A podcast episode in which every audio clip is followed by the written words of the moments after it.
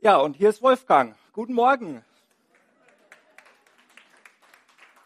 Ich grüße euch auch zum Gottesdienst. Unser Gott ist ein mächtiger Gott. Er regiert von Ewigkeit zu Ewigkeit. Wen soll ich fürchten? Das haben sich auch die drei Freunde Daniels gefragt. Vor wem sollen wir Angst haben? Gott ist an unserer Seite. Wir gehören zu ihm. Und wir beschäftigen uns heute mit Kapitel 3 aus dem Buch Daniel. Ich werde den Bibeltext nicht vorlesen. Er ist ziemlich lange. Habe mich entschieden, den zu erzählen und immer wieder zu kommentieren. Und ähm, dieses Kapitel aus äh, Daniel 3 hat vielen Menschen Trost und Kraft gegeben, standhaft zu bleiben. Gerade wenn sie in Herausforderungen waren, wenn sie auch von politischen Gegnern, Systemen unter Druck gesetzt wurden, ihren Glauben verleugnen sollten, dass sie dann standhaft blieben, weil sie gesagt haben, lass uns doch da hinblicken. Wie sind die drei damit umgegangen, als sie so herausgefordert waren? Und Gott hat sich zu ihnen bekannt. Und deswegen wollen wir auch standhaft sein und standhaft bleiben, an Gott festhalten. Und ich hoffe, dass diese Predigt auch uns Mut macht in unseren Herausforderungen, wo wir vielleicht auch ja, an manchen Punkten nicht mehr so stark stehen und standhaft sind, dass wir dadurch ermutigt werden, standhaft zu sein, standhaft zu bleiben.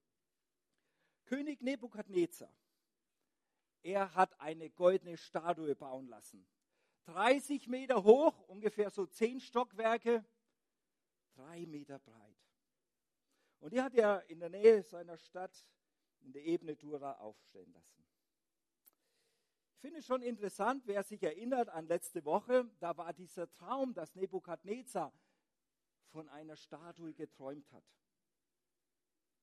Oben angefangen aus Gold, Silber, Bronze, Eisen, Stein, Ton. Und dieser Traum wo Daniel ihm erklärt, dass es die unterschiedlichen Reiche sind und ein Stein sich einfach loslöst und diese große Statue zermalmt. Ich will sich die Predigt wiederholen. Wer ähm, noch interessiert ist und sich nicht mehr daran erinnern kann, guckt sie euch an, schaut sie nach auf YouTube. Die Predigt von Matthias Clausen, sehr lohnenswert. Diese Statue, die jetzt gebaut wird, fragt man sich, warum Nebukadnezar, warum baust du jetzt so eine Statue? Denk doch an den Traum. Warum? Und ja, wir werden gleich sehen, warum er die bauen hat lassen. Sie war noch prächtiger als die andere, denn sie war, heißt es, aus Gold. Vielleicht aus Gold überzogen oder auch aus purem Gold, durch und durch. Aber warum hat er dieses Standbild aufrichten lassen? Was sollte dieses Standbild verkörpern? Ihn, ein Abbild von ihm oder eine Gottheit? Später müssen versammelte Menschen niederfallen, sollen niederfallen vor dieser Statue. Und so zeigt sich eigentlich, dass es vielmehr eine Gottheit ist und nicht der König. Und dennoch will er damit zum Ausdruck auch bringen, seht her, ich bin mächtig. Ich bin reich. Ich bin herrlich. Ich bin groß. Und da steht sie nun, diese Statue. Standhaft. Die haut so schnell nichts um. Doch sang- und klanglos soll sie nicht stehen bleiben. Und darum lädt Nebukadnezar alle führenden Beamten seines Reiches ein, die Oberschicht, Statthalter, Gouverneure, Vorsteher der Provinzen, die Mittelschicht, juristische, politische Räte, Finanzexperten, Militärs, Polizei, Richter und dann so die Unterschicht seiner Beamten. Und alle kommen aus diesem babylonischen Reich, alle, die Rang und Namen haben. Und versammeln sich vor diesem Standbild. Es soll eingeweiht werden. Alle kommen, machen mit. Ich meine, warum nicht? Hier kann ich doch Gesicht zeigen. Hier kann ich doch zeigen, hey, ich gehöre auch dazu. Ich habe Rang und Namen. Auch Schadrach, Meschach und Abednego, die drei Freunde Daniels sind auch dabei. Sie wurden ja nach dem letzten Traum auch nochmal eingesetzt in verschiedene Bezirke des Landes. Ihnen wurde Verantwortung übertragen und sie hatten auch die Fähigkeit, das zu tun. Was hat der König vor? Was bezweckt oder will er mit diesem Standbild, mit diesem ganzen Bohai? Und es wird deutlich, als ein Herold ausruft, so ein Ausrufer, ein vielleicht auch der Zeremonienmeister. Hört zu, ihr Männer und Versammelten aus allen Sprachen, Völkern und Nationen aus allen Ländern. Hört zu, ihr seid hier, weil wir dieses Standbild einweihen wollen, weil wir es feiern wollen, verehren wollen. Babylon, es war ein Vielvölkerstaat. Hier leben diese Menschen aus den unterschiedlichen Ländern, die bezwungen wurden von den Babyloniern. Und wenn Menschen aus unterschiedlichen Völkern zusammenleben, dann gibt es unterschiedliche Bräuche, unterschiedliche Kulturen, auch unterschiedliche Wertvorstellungen. Und Nebukadnezar scheint so möchte dieses Volk einen. Einheit bilden. Dass nicht irgendwie eine Revolte vielleicht angezettelt wird. Er will seine Macht stärken. Und deswegen hol sie alle zusammen. Gib ihnen eins, wovor sie auch eins werden können. Etwas, was alle tun, was diese Einheit zeigt. Lass sie niederfallen vor dieser Statue und lass diese Statue anbeten. Wo er zur Festigung und Einheit seines Reiches so einen Paket schnürt zwischen Politik, Staat und Religion. Eine babylonische Ökumene. Menschen aus allen Völkern, Sprachen sollen davor niederfallen. Das ist eingefallen. In Offenbarung gibt es auch so eine Szene, wo aus allen Sprachen, Völkern und Nationen die Menschen versammelt sind vor dem Thron Gottes. Und sie sollen, und nicht nur sollen, sondern sie gehen freiwillig auf die Knie und beten Gott an für das, wer er ist. Und so verkündet der Zeremonienmeister, der König befiehlt euch, sobald ihr die Staatskapelle hört, die unterschiedlichen Instrumente, dann werft euch nieder und betet diese goldene Statue an. Wer es nicht tut, wird direkt in dem Schmelzofen, was wahrscheinlich noch von der Baustelle steht und noch gar nicht ganz abgekühlt ist, wird in diesen Ofen geschmissen und verbrannt. Wenn die Musik einsetzt, dann alle auf die Knie. Wer ist dabei? Wer macht mit? Und dann ist es soweit. Und wo man hinsieht, kann man sehen, die Musik setzt ein und immer mehr gehen nach unten, verbeugen sich und beten diese Statue an. Denn wer will schon auffallen? Wer will schon stehen bleiben? Wer will denn in den Ofen? Bevor ich in den Ofen geworfen werde, beuge ich mich doch lieber. Ich meine, ich kann doch innerlich stehen bleiben und äußerlich mich einfach beugen. Was soll's?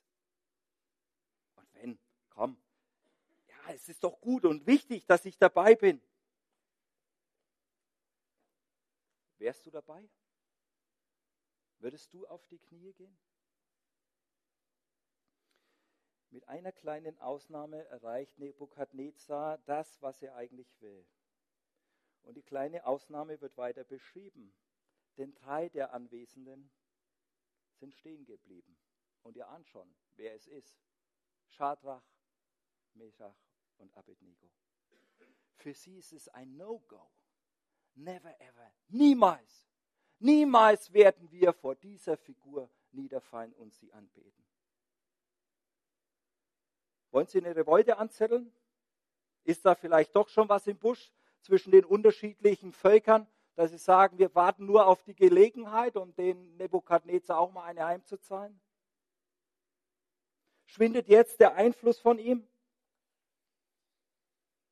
Und dann kommen die Ankläger, die das gesehen haben, dass die drei nicht sich verbeugt haben. Sterndeuter, die Chaldäer, sie kommen zu Nebukadnezar und da heißt es, sie verleumden, sie klagen diese drei an. Und äh, dieses Wort, was da verwendet wird für verleumden, verklagen, ist eigentlich ein ganz hässliches Wort, wenn wir es direkt übersetzen. Da heißt es, sie aßen ihre Stücke. Sie wollten sie innerlich zerfleischen. Ey, ich mach dich fertig. Da bleibt nichts mehr übrig. Und so kommen die Sterndeuter, die Chaldäer zu Nebukadnezar, oh, lang lebe der König, o König du, du hast doch angeordnet, dass jeder, wenn die Musik einsetzt, sich da niederwirft und anbetet. Ja. Und wer das nicht tut, hast du doch auch gesagt, der soll in den Ofen geworfen werden. Aber nun sind hier ein paar Juden. Äh, denen hast du auch die Verwaltung von Provinzen übertragen. Schadrach, Meshach, Abednego, das sind die. Sie erweisen dir nicht den nötigen Respekt. Sie dienen deinem Gott nicht. Und sie weigern sich, deine Statue eben anzubeten. Und diese Ankläger, sie reden so, als seien sie eigentlich um den König besorgt. Aber ich glaube, dass da ganz viel Neid und Missgunst mit dahinter steckte. Hey, Juden, die, die besiegt wurden, Migranten, Ausländer, hast du Verantwortung übertragen und dann geben sie dir noch nicht mal die Ehre? ich glaube auch nicht, dass der Ausgangspunkt der Anklage so Rassismus ist, sondern vielmehr ihr Gottesglaube ihr Auftreten, ihr Vertrauen. Und es ist nicht allein ein selbstbewusstes, sondern ein gottbewusstes Auftreten dieser drei. Sie gehen nicht auf die Knie. Und wir sehen schon ähm, ganz am Anfang des Daniels Buchs, dass äh, die drei auch gesagt haben, mit Daniel zusammen, wir wollen uns an Gott halten, an dessen Weisungen, wir wollen nicht uns mit den Speisen der Babylonier verunreinigen. Wir werden nicht Schnitzel und äh, Schweinshaxe und Weißwurst oder sonst irgendwas essen, was da aufgetischt wird. Nein, wir wollen Gott treu bleiben. Wir wollen dem treu bleiben, was Gott uns aufgetragen hat. Und es zeigt, dass sie Gott nachfolgen wollen. Und auch hier zeigt sie, dass sie Gott nachfolgen wollen. Und würden sie sich niederwerfen, auf die Knie, würden sie gegen das Gebot Gottes verstoßen und auch gegen ihr Glaubensbekenntnis, das Gott ihnen gegeben hat. Gegen das Gebot, du sollst dir kein Bildnis noch irgendein Gleichnis machen, weder von dem, was oben im Himmel, noch von dem, was unten auf Erden, noch von dem, was im Wasser unter der Erde ist. Bete sie nicht an. Diene ihnen nicht, denn ich, der Herr, dein Gott, bin ein eifernder Gott, der die Missetat der Väter heimsucht bis ins dritte und vierte Glied an den Kindern derer, die mich hassen. Aber Barmherzigkeit erweist an vielen Tausenden, die mich lieben und meine Gebote halten. Und ihr Glaubensbekenntnis, höre Israel, der Herr, unser Gott, der Herr ist einer. Und du sollst Gott, den Herrn, deinen Gott lieb haben, von ganzem Herzen, von ganzer Seele und mit all deiner Kraft. Dazu und dafür stehen die drei.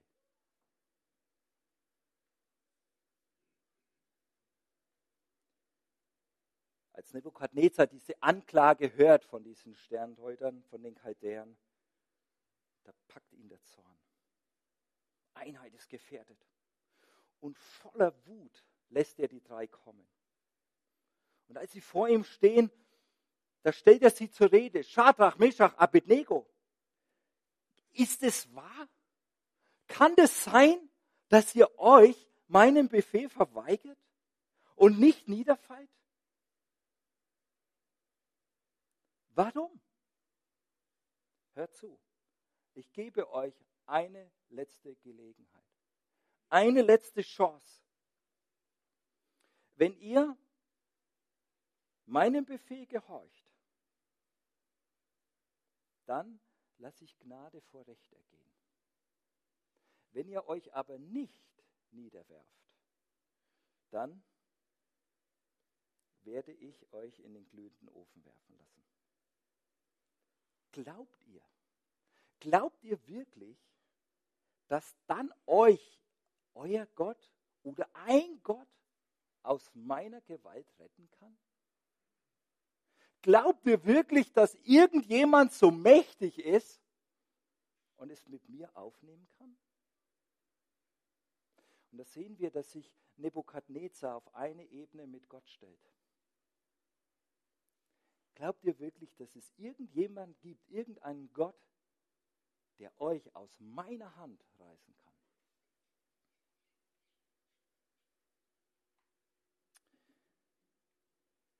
Es ist keine einfache Situation. Nebukadnezar, er begegnet ihnen ja auch noch mit einer Art Wohlwollen. Sagt, hört zu. Also, wenn ihr bekommt jetzt noch mal eine Chance, wenn ihr das macht, dann Decke drüber ist alles vergessen. Und Wohlwollen macht manchmal Standhaftigkeit oder fordert Standhaftigkeit dann besonders heraus. Wo man dann schon schwach werden kann. Ja, hätte man auch sagen können, okay, hey König, ja, wir wollten deine Party wirklich nicht crashen. Ja, es, ah, okay, komm, ähm, Jungs, wir werfen uns einfach nieder und pst, hey, innerlich stehen bleiben, nicht vergessen, aber äußerlich ist das die Lösung? Was würdest du in so einer Situation tun?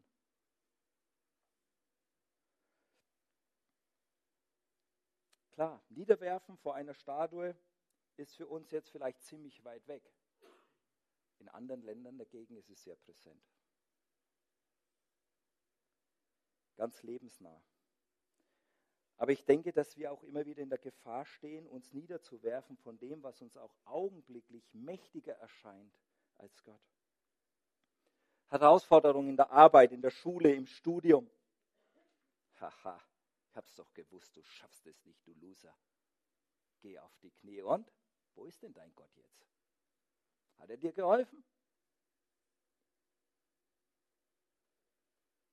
Oder in Konflikten, die scheinbar unlösbar sind.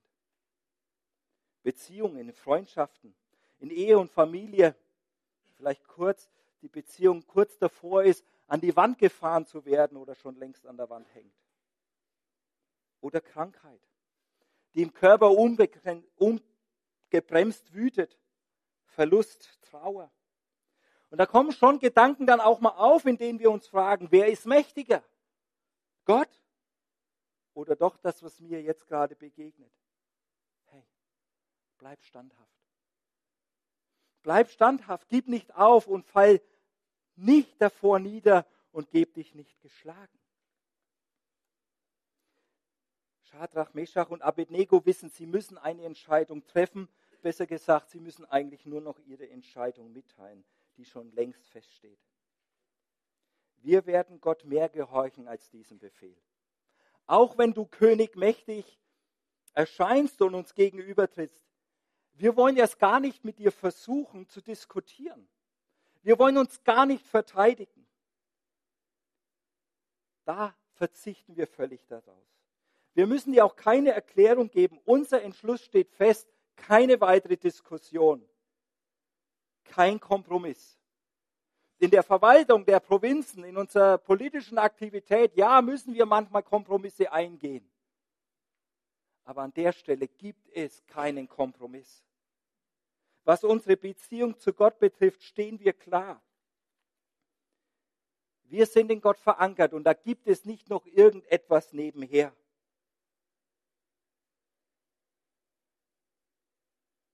Dem Staat untertan zu sein, hat hier seine Grenzen.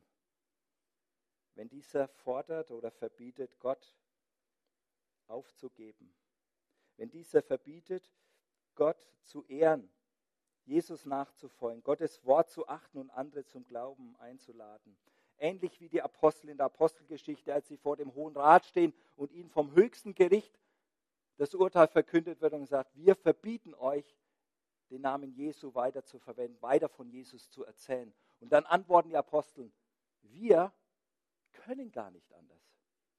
Wir können gar nicht anders und wir müssen Gott mehr gehorchen als den Menschen.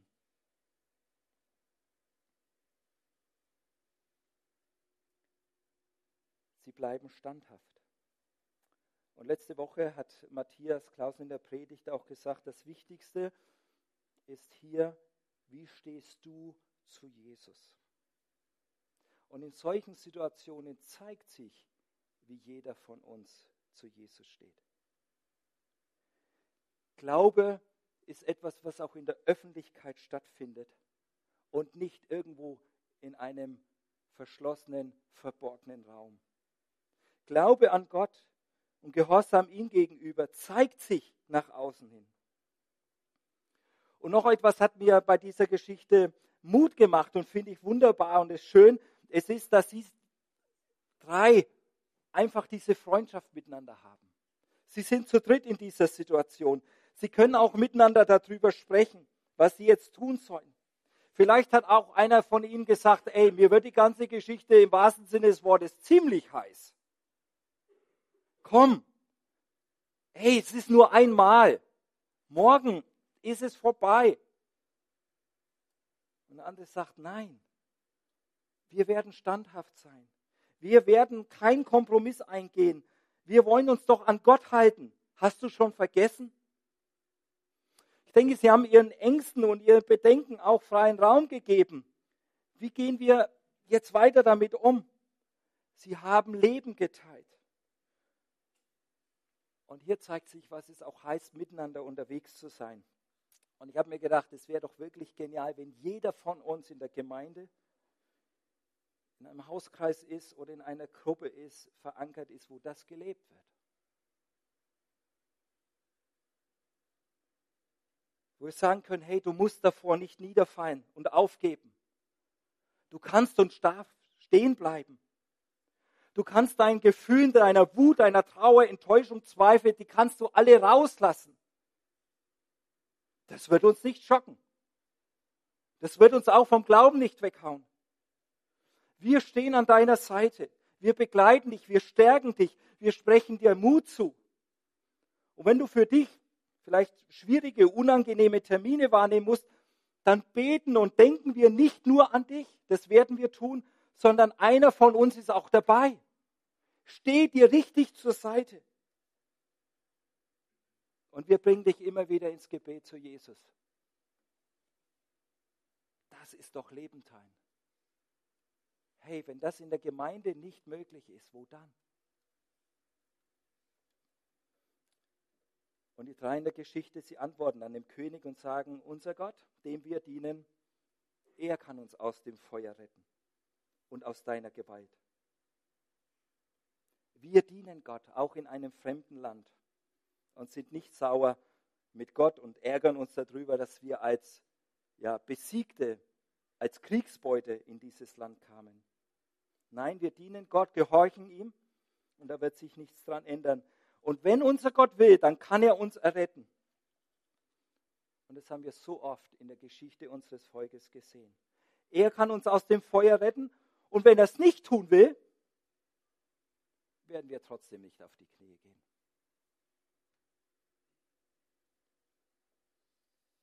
Und dann verliert Nebukadnezar die Beherrschung, tobt und schreit, und dann ordnet er noch an, dass erst recht der heiße Ofen noch siebenmal heißer geschürt wird. Und befiehlt seiner Leibwache, diese drei Freunde zu fesseln. Auch als Zeichen, sie sind schuldig. Sie sind Rebellen. Sie sind Verbrecher. Und dann hineinzuwerfen. Und sofort binden sie die Männer, selbst ihre Amtskleider behalten sie an. Vielleicht auch vom König so ein Zeichen, hey, selbst wer Rang und Namen hat in meinem Land und mir nicht gehorcht, wird dieses Urteil empfangen. Und dann werden sie reingeworfen und der Ofen ist so heiß, dass sogar die Leibwache beim Hineinwerfen von der Hitze von den Flammen getötet wird. Nebukadnezar nimmt es in Kauf, dass seine eigenen Leute ja, getötet werden dabei. Nur damit diese drei in den Feuerofen kommen. Interessant ist, dass Gott hier nicht eine Armee von Engeln schickt und eingreift. Sie kommen in den Ofen. Eigentlich könnte man sagen, jetzt müssten doch die Engel kommen, lusch und die alle wegtragen. Oder es gibt einen Platzregen so wie noch nie und der Ofen ist innerhalb von zwei Sekunden von, was weiß ich, 1000 Grad auf 0 Grad abgekühlt. Könnte Gott doch machen. Aber er macht es nicht. Die drei kommen in den Ofen. Sie müssen das Schwerste durchleben. Gott handelt auch anders, entgegen dem, was wir auch oft erbitten. Und ich finde, das ist etwas, mit dem wir oft unsere Schwierigkeiten haben. Habe ich auch. Schwierigkeiten, leidvollen Zeiten, wenn Krankhaft uns zeichnet und immer mehr Lebenskraft und Lebensmut von uns nimmt. Eben kaputte Beziehungen, Verlust, Trauer, wo so eine Spannung ist, die wir nicht auflösen können. Aber Gott ist da, selbst in den schwersten und schwierigsten Zeiten. Gott kann sagen die drei. Und wenn er es nicht tut, halten wir trotzdem an ihm fest. Und das zeigt sich im Weiteren. Als diese drei im Ofen sind, springt Nebukadnezar plötzlich auf und sagt, das gibt's doch nicht. Das gibt's doch nicht. Hey, wir haben doch drei reingeschmissen und warum sind jetzt vier? Und die laufen, die laufen doch da drin herum. Was ist da passiert? Und der vierte, der sieht aus, als, der sieht aus, als würde er aus dem Himmel kommen. Und seht mal, das Feuer kann ihn auch gar nichts anhaben. Und so ruft er sie heraus. Unser Gott kann retten. In Jesaja heißt es, wenn du durchs Feuer gehst, wirst du nicht brennen. Und die Flammen werden dich nicht versengen. Alle Anwesenden, die da sind, sehen dieses Wunder, was Gott getan hat. Sie werden herausgerufen und jeder kann sehen, ey, kein Haar versenkt, die Müffel noch gar nicht mal nach Rauch. Alles wie gehabt. Alle Anwesenden werden Zeugen dieser wunderbaren Rettung und sehen, dass Gott es allemal aufnehmen kann mit Nebukadnezar. Und Nebukadnezar, er sagt dann, gelobt sei der Gott von Schadrach, Meshach und Abednego. Er hat seinen Engel gesandt, um diese Männer zu retten, die ihm dienen und sich auf ihn verlassen.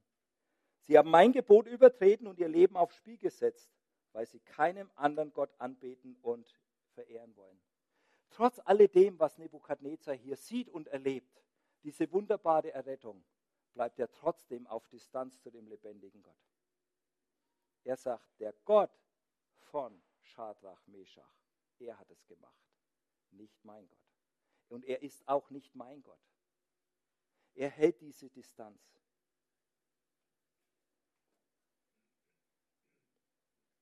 Manchmal werden wir Zeugen der Wunder Gottes. So wie Nebukadnezar. Und wir sehen, dass dieses Wunder keine Umkehr bewirkt. Ja, es ist manchmal so, wenn Wunder geschehen. Da ist Erstaunen über Gottes Größe, über seine Macht, da ist Jubel und Lobpreis, anerkennende Worte, doch wenig Umkehr. Doch wenig Umkehr, dass Menschen dadurch ein Leben mit Gott beginnen und ihm nachfolgen. Es gibt keinen anderen Gott, der retten kann, der so mächtig ist. Das bezeugt Nebukadnezar, dafür stehen die drei, Schadrach, Meshach und Abednego. Und daran können wir auch festhalten, es gibt keinen anderen Gott, der so retten kann und so mächtig ist. Und deswegen können wir standhaft bleiben in unserem Alltag und selbst auch, wir wissen nicht, wie die Zukunft wird. Vielleicht kommen wir auch mal in solchen Situationen, wo wir gefragt sind, wie wir zu Jesus stehen. Ob wir uns auch in der Öffentlichkeit bekennen oder vielleicht dann einknicken. Wer kann sich mir widersetzen, hat Nebukadnezar gefragt. Wer kann euch aus meiner Gewalt retten? Und ich finde, es ist schon erstaunlich, im Kapitel 3, am Ende sehen wir immer noch, diese Statue steht noch. Und sie ist nicht zermalmt. Aber dennoch hat Gott diese Statue, dieses Zeichen der Macht und Gottheit zunichte gemacht. Und jeder wusste es, dass Gott mächtiger, herrlicher, wunderbarer ist als jede von Menschenhand gemachte Figur, jede andere Gottheit.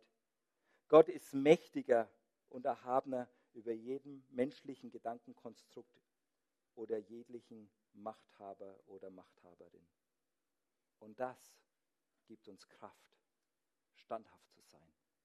Und deswegen haben wir Standhaftigkeit, weil Gott derjenige ist, der regiert.